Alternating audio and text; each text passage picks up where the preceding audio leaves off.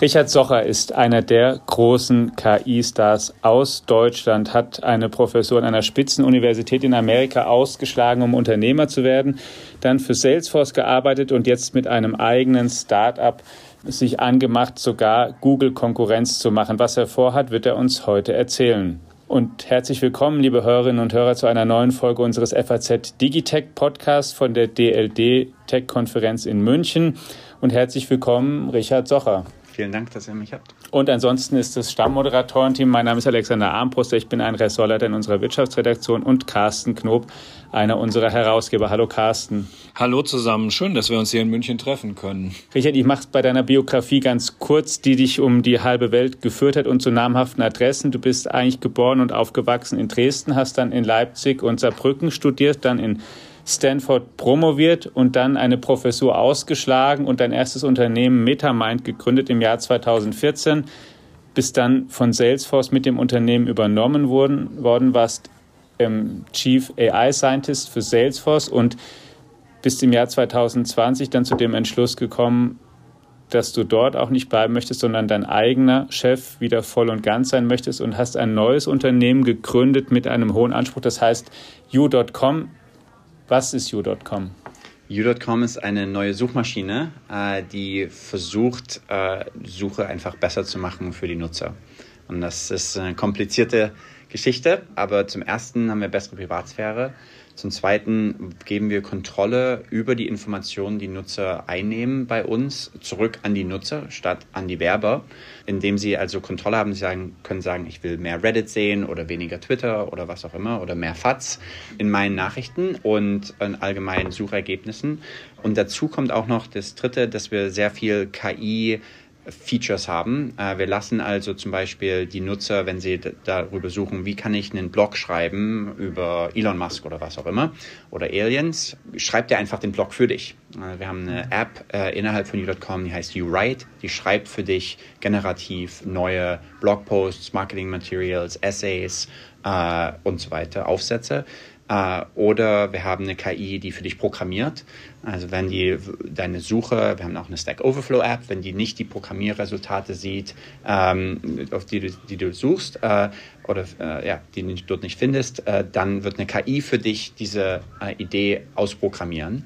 Und äh, zum Dritten auch eine andere generative KI, YouImagine heißt die, die App auf you.com, wo man Bilder generieren kann. Zum Beispiel ein Baby, was Fallschirm springt. Gibt es so nicht in der Realität, aber kann man machen. Oder ein Bild in einem Stil von Van Gogh oder Matisse oder Klimt äh, oder was auch immer für einen Künstler, den man mag, aber einen Roboter. Und dann hat man auf einmal ein Bild, das sieht aus wie ein Gemälde von Klimt, aber ist halt ein Roboter.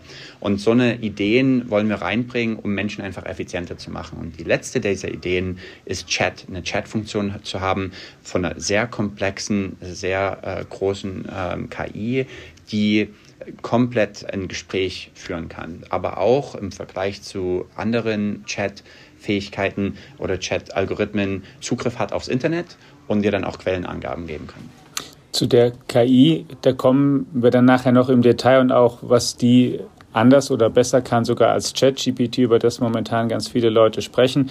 Ähm, ein Schritt nochmal zurück zur Suche. Es ist also auch eine Suchmaschine, wie man die kennt. Man kann Suchbegriffe da eingeben und man kann, wenn man aber gleich auf die Homepage kommt, zum Beispiel findet man eben drei ähm, Untereinstellungen, die heißen einfach Your Time, Your Sources, Your Privacy, wo man schon mal für sich adjustieren kann, wie man wie man sie nutzen möchte. Was kann man mit den drei Funktionen machen? Also einmal hat man äh, eine Privatsphäre zum Beispiel. Gibt es ja momentan auf Google keine Möglichkeit, einfach privat was zu suchen gab ganz viele Rechtsanwaltsbeschlüsse und so, also dass das wirklich festgestellt wurde, dass auch der Inkognito-Modus gar nicht so wirklich inkognito ist auf Google und auf Google Chrome und so weiter. Und deswegen haben wir einen wirklich Hardcore-Privatmodus, auf dem nichts äh, analysiert wird, nichts gelockt wird. Also man, äh, wir als Suchmaschine haben keine Ahnung, wie die Nutzer den benutzen.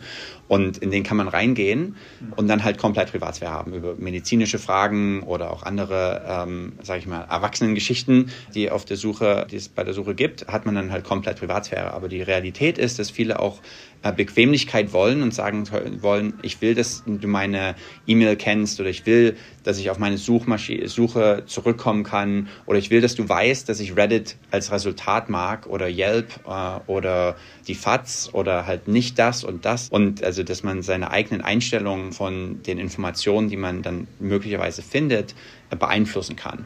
Und das ist eine der Hauptfunktionen von der Kontrolle und damit äh, spart man dann auch Zeit. Zum Beispiel Rezepte, haben wir viele Rezept-Apps und wir fassen dann die Rezepte zusammen. Also sieht man nicht mehr die Geschichte von, oh, meine Oma hat das damals erfunden und die ganze Nach Geschichte, sondern hier ist so, willst diese Lasagne machen, hier sind die Zutaten, hier sind die Schritte, zack, hast du halt Zeit gespart ähm, und weißt halt, diese Rezepte von dieser App äh, mag ich halt häufiger. Aber noch bevor man diese Feinjustierung, nenne ich es mal, vornimmt und die Features nutzen kann, gibt es ja auch erstmal eine Search Experience, die schon mal grundlegend reinprogrammiert ist, die sich anders anfühlt als zum Beispiel bei Google. Wie würdest du denn den Unterschied beschreiben? Also mein Eindruck ist vor allen Dingen, dass das Ganze amerikanischer ist. Es ist in der Tat leider noch so, dass wir uns auf den US-Markt fokussiert haben. Äh, wir haben noch nicht die Internationalisierung gemacht für andere Sprachen und andere Lokalitäten. Also wir haben ein paar deutsche Nachrichtenseiten als äh, mögliche Apps, die man einstellen kann. Aber ja, es fehlen noch viele Funktionen für, für den deutschen Markt. Mhm. Wobei das natürlich auch sehr interessant sein kann, das Ganze einfach mal aus der amerikanischen Perspektive zu sehen. Ne, weiß ich nicht, wenn man sich seinen eigenen Namen googelt oder andere Dinge, ist das ja auch mal sehr interessant. Aber gut, noch viel spannender ist eben diese Suchmaschinen-App-Welt, die du da drüber baust. Und da integriert sich jetzt ja eine ganze Gedankenwelt mit einer Suchmaschine. Das, und dann ist es keine Suchmaschine mehr. Was ist es denn dann? Ein Betriebssystem fürs Netz? Das ist eine sehr gute, sehr gute, sehr gute Art, das zu beschreiben. Ja, mhm. ähm, das ist eine neue Art, aber der Grund, warum wir das Suchmaschine noch nennen, ist, damit Menschen halt verstehen, das kann mein Portal in das Internet sein. Aber anders als Portal vor 20 Jahren. Genau, eben. Und deswegen Portal hat halt so Assoziationen von vor Google Suchmaschinen, die noch schlechter waren. Deswegen haben wir noch nicht so richtig ja den Begriff. Wenn wir irgendwann groß genug sind, tun wir vielleicht unseren eigenen Begriff äh, definieren. Da steckt, das hast du jetzt angesprochen, schon auch eine Menge KI drin, das auch daher kommt, dass dein Werdegang auch aus der künstlichen Intelligenz kommt, dein Studium. Und du hast dich mit in der KI mit so einem speziellen Fachbereich, Fachgebiet ähm, befasst, das heißt Natural Language Processing, NLP, also wie können Computer eigentlich Sprache verarbeiten, verstehen? Und einer warst du derjenigen, die Deep Learning da rein integriert haben und gesagt haben, das geht da auch. Kannst du das nochmal ein bisschen erklären, was du da gemacht hast und jetzt wie diese KI sozusagen dieses, das Suchangebot ergänzt und dann ermöglicht, dass ich eben auch damit eine Chat-Funktion nutzen kann und dass mir die was schreiben kann. Das Gerne, ja. In, in 2010, äh, als ich diese Ideen hatte, kam der Bereich des Deep Learnings, also der neuronalen Netze, äh, zurück, besonders äh, in den Anwendungen auf Bildverarbeitung. Und ich war, hatte das Glück, dass ich verstanden habe, was die äh, Deep Learning Leute und Bildverar in der Bildverarbeitung Computer Vision gemacht haben und aber auch sehr viel linguistische Informatik vorher studiert hatte und eigentlich Sprachverarbeitung am spannendsten fand und äh, hatte dann die äh, versucht, diese Ideen zu kombinieren und so kombiniert kann man sie nicht, weil ein Bild hat immer die gleiche Resolution, also die gleiche äh, Pixelzahl, aber ein Satz ist immer unterschiedlich und habe dementsprechend diese Ideen modifiziert ähm, auf, auf Sprache angewandt. Und die Idee ist, dass auch in der Sprachverarbeitung alles letztendlich nur eine Liste von Zahlen ist. Aber die Zahlen definieren nicht mehr äh, Pixelwerte, sondern in, äh, einen Punkt in einem semantischen Raum, äh, wo zum Beispiel das Wort Hund und Katze sind halt näher zusammen in diesem 100-dimensionalen Raum als Gehen und Laufen. Aber die sind wieder weiter zusammen als äh, Gehen und Schlafen. Und Schlafen und, und vielleicht Pennen und Müde sind auch wieder näher dran. Und diese Idee ist, alles, äh, alles in der Sprache ist eine Liste von Zahlen. Wörter sind Zahlenlisten, Sätze sind Zahlenlisten. Und sobald ein Wort und ein Satz eine Liste von Zahlen oder ein Vektor ist, kann man die in ein neuronales Netz führen. Und dann kann das neuronale Netz lernen und auch modifizieren, wie dieser Raum gestaltet ist. Und ganz konkret, ähm, zum Beispiel eine der Anwendungen am Anfang war Sentimentanalyse, dass man sagt, ist dieser Satz positiv oder negativ? Und der Ansatz äh, vor, der, vor den neuronalen Netzen war, dass Linguisten und Experten äh, sich die, den Datensatz angeschaut haben und gesagt haben, naja, ich weiß ja, was positive Wörter sind. Schön, wundervoll, äh, amazing, was auch immer auf Englisch, ähm, und schlecht und doof und blöd, äh, sind alles negative Wörter. Und dann zählen wir einfach, wie viele Wörter und lassen die KI jetzt nur noch ein Gewicht geben. Scheiße zum Beispiel ist minus 10 aber doof ist nur minus 3 mhm. und okay ist vielleicht minus 0,5. Ähm, und wunderschön ist plus 10 und so weiter. Also dass die KI hat wirklich nur noch gewichtet, welche Merkmale, wie wichtig diese Merkmale waren, aber nicht, welche Merkmale es überhaupt geben sollte. Und dann haben die äh, Linguistik-Experten, die Sprachverarbeitungsexperten geschaut, okay, wie genau machen wir das? Und in der Tat, mit so einer simplen äh, Analyse kann man fast 50 Prozent der Sätze richtig klassifizieren, weil meisten Sätze sagen einfach nur, der Film war super spannend zack. Und jetzt mit einem simplen Algorithmus, man äh, zählt die positiven Wörter auf, ne, subtrahiert die negativen Wörter, kann man dann ein paar, Wörter, paar Sätze korrekt äh, klassifizieren. Ist das ein guter oder positiver Satz oder negativ? Aber dann haben sie gesehen, okay, wir machen jetzt noch Fehler in Negation, Negierung, dass man sagt, oh, der Film war nicht gut. Und dann sagen sie, okay, das ist ein neues Feature, das habe ich entwickelt als, als äh, Sprachanalyse. Wenn ich eine Negation äh, habe, wie nicht oder äh, gar nicht und danach ein positives wird, dann ist das wieder ein Feature. Und das geben wir jetzt dem Algorithmus und er gewichtet uns das dann und sagt, okay, nicht doof ist mh, hm, vielleicht nicht super positiv, aber auch nicht so negativ wie nur doof. Und dann äh, geht man wieder rüber und dann macht man vielleicht 10% noch mehr der Sätze, äh, klassifiziert man richtig.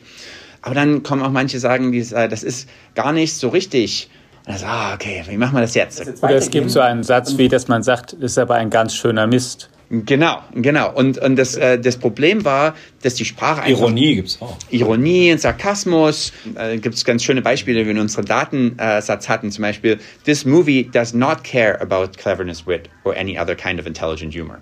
Also dem Film ist intelligenter Humor völlig e-, egal. Und dann sagen die, okay, das können wir halt einfach nicht. Und äh, das ist zu komplex, da haben wir keine Merkmale, keine Features, die wir als Linguisten da definieren können und geben einfach auf. Und das war so der Ansatz äh, von sehr viel Sprachverarbeitung, dass man also die KI nur noch gewichtet hat für Features und Merkmale, die Experten der KI gegeben haben. Und der Ansatz von den neuronalen Netzen und dem Deep Learning ist, dass man nur noch äh, den äh, die Information gibt, das ist ein Satz, der ist positiv. Und hier sind 10.000 positive Sätze und du selbst lernst, warum dieser Satz positiv ist. Musst du dich darauf konzentrieren, dass es da eine Negation gibt? Musst du dich darauf konzentrieren, dass es dieses Adjektiv ist oder auch nicht oder diese Kombination von Wörtern? Und man gibt das nicht mehr vor, wie man diesen Satz zu verstehen hat, sondern man sagt einfach nur noch, hier sind 10.000 Beispiele. You figure it out. Also du, die KI muss das selber lernen und diese neuronalen Netze in jedem Level, ähm, an jeder Ebene von dem neuronalen Netz äh, versteht es immer besser, wie verschiedene Wörter sich kombinieren und lernt es also selber. Und das ist so der, der große Durchbruch. Und dazu kam jetzt für Chat zum Beispiel eine sehr, sehr simple Idee, nämlich die Zielfunktion ist nicht mehr zu sagen, der Satz ist positiv oder negativ oder dieser Satz im Deutschen ist dieser Satz im Französischen, sondern man nimmt nur noch alle Sätze der Welt und versucht innerhalb von jedem Text ähm, das nächste Wort vorherzusagen. Und diese Idee ist super simpel, aber unglaublich effektiv, denn auf, um das nächste Wort in jedem Satz, den man im Internet finden könnte, vorherzusagen, muss man komplettes Weltwissen haben. Es ist nicht überall so einfach wie bei herzlichen. Genau. Glückwunsch. genau. ähm, ich, fahr, ich bin in Berlin und ich fahre in den Süden nach. Um jetzt das nächste Wort vorherzusagen können, Dresden, Leipzig oder so, muss man Geografie können. Und wenn man dem neuronalen Netz genügend Parameter gibt, damit es wirklich alles sich merken kann, dann wird es irgendwann auch dieses Weltwissen mit in sich einverarbeiten. Mhm. Das ist das Spannende an der Sprachverarbeitung. Das ist unglaublich verknüpft mit Wissen und Zivilisation und Kommunikation und, und Kultur und allem. Und man sieht an den Erfolgen, die entsprechende Modelle haben. Es gibt ja eine ganze Reihe inzwischen an so großen Sprach-KIs, die einfach noch größere neuronale Netze sind, mit noch mehr Daten, mit noch mehr Prozessoren wo man auch vor ein paar Jahren gesagt hat, naja, Skalierung und Größe alleine ist nicht das Hauptding vielleicht, aber man kommt damit doch schon relativ weit und hat jetzt plötzlich Systeme, die einfach schon viel können und die nicht nur einfach Fragen beantworten können, was weiß ich, wer ist der deutsche Bundeskanzler, sondern die eben einen ganzen Text liefern, die Programmcode liefern und wo dann Leute auf die Idee kommen und sagen, naja, ist das nicht auch für sich schon so ein Chatprogramm in einem gewissen Sinne so eine Art Suchmaschine? Denn wenn ich jetzt, was weiß ich, Kölner Dom suche, ich mache das ja, weil ich irgendwas wissen will. Wo ist der vielleicht? Oder wenn ich wissen will, wann wurde der gebaut? Und, dann, und wenn ich aber ein Chatprogramm frage oder eine KI, wann wurde der gebaut, kriege ich halt auch eine Antwort oder erzähl mir, dass es halt einfach dann irgendwie da rein konvergiert. Ja, ja das ist super spannend. Die äh, fassen halt viele verschiedene Webseiten zusammen und geben dir einfach direkt die Antwort, die du suchst, oder lassen dich auch, äh, sage ich mal, imaginativ neue Ideen entwickeln. Also man kann sie auch fragen, hey, ich bin, ich mache eine Firma, äh, was könnte ich jetzt hier noch innovativer gestalten? Oder hier ist meine, hier ist eine Beschreibung von meiner Firma. Wie kann ich diese Beschreibung effizienter machen oder kürzer oder länger oder spannender oder und so? Und dann schreibt ihr einfach die, die, die Firmenbeschreibung nochmal neu. Das wird auch die ganze Schularbeit, Gymnasialarbeit verändern, denn man kann einfach sagen, schreib mir einen Aufsatz über Kafka und den Käfer oder was auch immer. Ähm, und dann schreibt es einfach auch äh, dir auf. Und es wird also äh, so Aufsätze zu korrigieren, ähm, wird man wahrscheinlich dann wirklich innerhalb der Schule machen müssen, äh, ohne unter Internetzugang. Ähm, ah ja, also es ist, ist super spannend. Man kann damit neue Ideen erfinden und dann auch äh, visuell generieren. Das ist wieder ein anderer Algorithmus, aber das alles auf u.com auch mit dabei. Also diese Erfahrung, die du gerade beschreibst, machen zurzeit as we speak, ziemlich viele Studenten, Schülerinnen und Schüler, aber auch andere interessierte Menschen mit ChatGPT. Das ist ja genau das.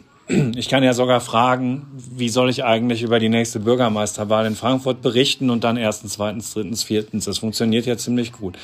Aber also ChatGPT, Chat genau, das ist doch genau mein Punkt. ChatGPT ist im Moment dabei, so eine Art ähm, synonym wie ein Tempotaschentuch für diese Funktionalität zu werden. Warum sollte ich zu euch gehen? Weil man alle Funktionen hat, die ChatGPT hat, aber dazu auch noch häufiger Quellenangaben findet und Informationen findet äh, von, Inform äh, von Events, die nach 2021 kommen. ChatGPT ist nur trainiert bis 2021. Mhm. Äh, unser äh, U-Chat geht, geht, länger und tiefer und bis halt gestern. Also ja. das kann nämlich, das, unser Chatbot hat auch ähm, die Fähigkeit, selber im Internet zu suchen und dann neue Informationen aus dem Internet zu finden und dir dann auch die Quellenangaben zu geben. Und ansonsten hat es aber alle anderen Fähigkeiten auch. Und das hattest du eingangs auch schon erwähnt, was ich ChatGPT natürlich auch fragen kann, ist, um bei dem Beispiel zu bleiben, ich habe es auch schon ausprobiert, kannst du mir Python Code programmieren, um die Wahlergebnisse am Wahltag so und so zu analysieren. Und dann macht er das. Das geht bei euch auch. Ja, geht alles auch. Mhm. Quellen ist ja ein sehr, sehr wichtiges Thema, weil das sozusagen in der Diskussion, wenn ich sie richtig wahrnehme, jetzt ja auch eines ist, überhaupt an diesen großen Sprach-KIs, dass man sagen, ja gut, die sind ja gut in, oder beeindruckend, wie viel Texte die schon so produzieren können, aber wir müssen uns ja darauf verlassen können. Also das ist immer noch schwierig, ja. Man kann sich immer noch nicht komplett darauf verlassen. Aber das wird auch eine Anforderung bleiben, oder dass wir dass, dass so Programme, wenn sie wirklich groß in die Kommerzialisierung wollen, dass wahrscheinlich die irgendwelche Funktionalitäten brauchen, dass Menschen sagen können, hier können wir auch nochmal überprüfen. Genau, und deswegen war unsere erste Innovation im ähm, Vergleich zu ChatGPT, dass wir halt auch äh, Quellenangaben haben, aber manchmal gibt es auch keine Quellenangaben. Und je weniger Quellen äh, unser Algorithmus dir zurückgibt, desto weniger äh, solltest du auch dem Output vertrauen. Denn du kannst dich mal fragen, oh, schreib mir eine Nachrichtenagentur wie 2028 äh, die Aliens äh, in, in Deutschland reinkommen. Und dann schreibt er dir dann eine schöne Nachrichtenagentur-Stil ähm, einen Artikel. Und, äh, aber da wird keine Zitierung mit dabei ja. sein und dementsprechend musst du dir das halt auch weniger, äh, dem weniger vertrauen. Und daran arbeiten wir momentan auch äh, da ist, glaube ich, häufig, wie auch am Anfang als Experten, quote unquote, gesagt haben, ah, das Internet, das, das, das ist, wird nicht so groß, das tut vielleicht ein paar, ein paar Freaks das machen. Oder wie auch Leute sagen, das iPhone, ah, das, das, man braucht schon ein Keyboard und so. Ähm, das, das kann nie das und das machen, kann man nie E-Mails schreiben mit, weil man, man kein haptisches äh, Keyboard hat. Das sind halt, da fehlt meiner Meinung nach bei vielen Experten ein bisschen die Kreativität um zu sehen, ja, das hat momentan noch Probleme, aber wir haben schon das erste Problem, den Quellenangaben gelöst und das werden wir noch weiter verbessern. Und die nächsten Probleme arbeiten wir jetzt auch schon dran und in den nächsten drei, vier Wochen werden wir das nochmal um einiges verbessern, diese, diese Sprachmodelle und sie noch äh, effizienter machen und noch hilfreicher für die User und dann irgendwann auch sagen, okay, jetzt haben wir vielleicht auch eine Confidence, wo wir sagen, das hier ist äh, ein Imaginativ zum, zum Brainstorming und äh, das, diese andere Antwort hier ist, ist faktisch und hier sind die Quellen.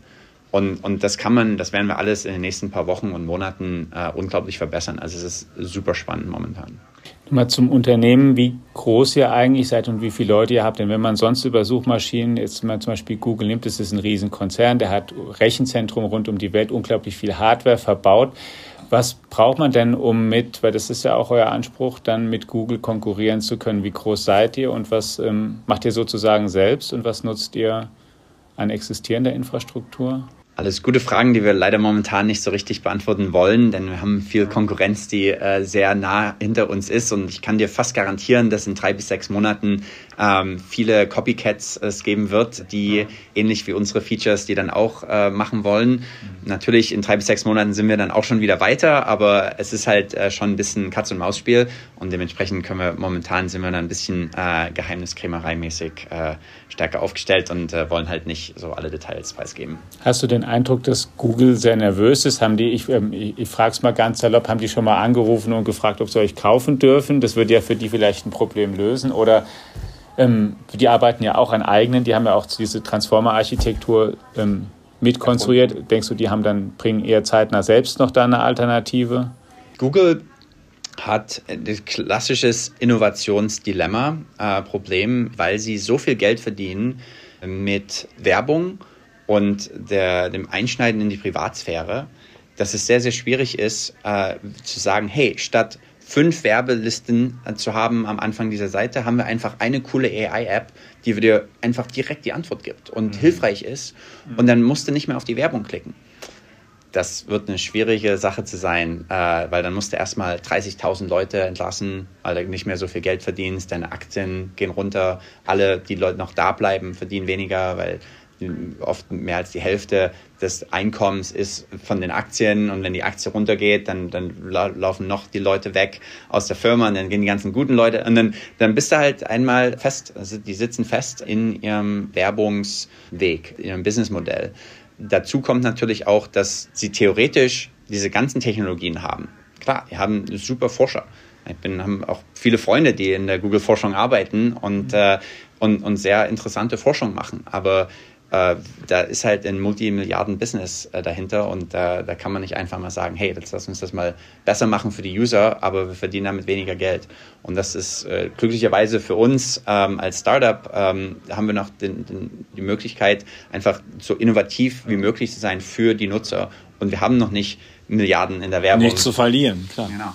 Nur zu gewinnen. Oh Aber es ist ja, also mit, mit ein paar 10.000 äh, Euro könnte man das auch nicht machen. Also es kostet, es ist auch nicht super billig, ähm, eine, eine, Suchmaschine zu bauen. Und das hat uns jetzt auch äh, einige Monate gedauert, ähm, letztes Jahr besonders am Anfang, dass wir halt wirklich die Wettervorhersage auch haben mussten und die Aktienvorhersage und hm, die äh, Directions für, fürs Autofahren, mhm. wie komme ich von Las Vegas nach äh, San Francisco oder so. Diese ganzen Fähigkeiten mussten wir auch erstmal alle äh, von Null auf implementieren. Ähm, aber jetzt haben wir das alles und jetzt können wir halt komplett innovativ äh, das weiterführen. Und euer Geschäftsmodell ist im Gegensatz zu Google mit dem großen werbegetriebenen Ansatz? Wir haben momentan noch gar kein Geschäftsmodell, ähm, ähnlich wie Facebook, YouTube, selber Google auch und, und fast alle ähm, erfolgreichen Instagram, alle erfolgreichen Consumer-Firmen fokussieren wir uns aufs Wachstum momentan. Wir haben gesagt, wir werden nie sogenanntes Targeted Advertising machen, also Werbung, die die Privatsphäre unterminiert.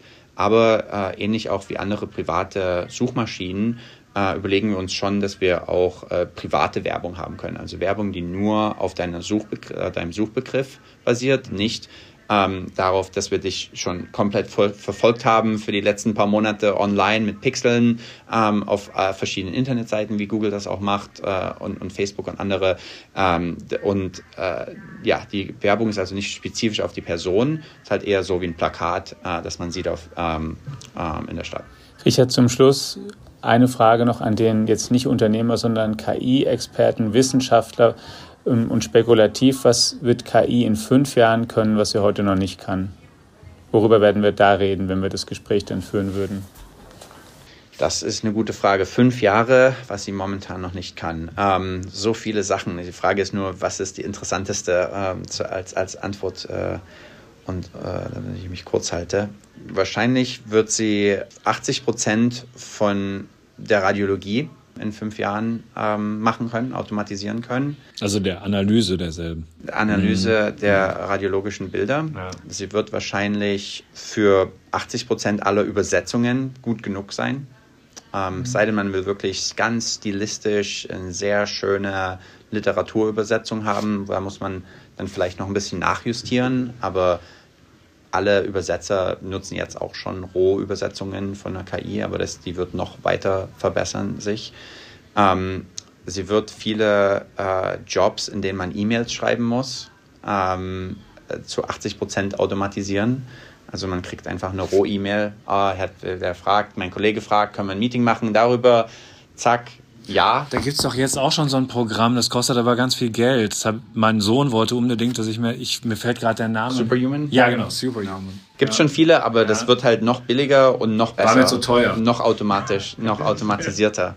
genau. Ja. Ähm, und Suchmaschinen werden sich in den nächsten sechs bis zwölf Monaten unglaublich verändern und dann noch weiter ähm, automatisieren, sodass man letztendlich äh, seinen eigenen AI-Assistenten, wirklich KI-Assistenten hat, der für einen sehr, sehr viele Aufgaben erfüllt, ähm, die langweilig sind, die repetitiv sind. Ähm, wir werden auch äh, ganz konkret in den nächsten fünf Jahren äh, mit genau diesen gleichen Sprachmodellen ähm, Proteine generieren können, die die gesamte Medizin verändern werden. Denn die gleichen Modelle, die wir momentan nutzen, um äh, mit Chat zu reden, die kann man auch trainieren, nicht das nächste Wort vorherzusagen oder nächsten Charaktere, ähm, Buchstaben, sondern die nächste Aminosäure in der Proteinsequenz. Und das wird alles in der Medizin verändern und wir werden neue CRISPR-Cas9-Proteine äh, entwickeln können, die äh, die Erbkrankheiten äh, fixen, die Viren besser äh, bekämpfen können, die sowieso auch jetzt äh, die, die ganz harten äh, Bakterien, ähm, die antibiotikaresistent sind, die werden wir weiter besser bekämpfen können. Also die gesamte Medizin wird sich verändern, auch mit der KI. Sagt Richard Socher, einer der großen KI-Stars aus Deutschland, der jetzt mit dem Unternehmen new.com Konkurrenz machen möchte auf dem Suchmaschinenmarkt und mehr. Ganz vielen Dank für deine Zeit. Bis zum Danke. nächsten Mal.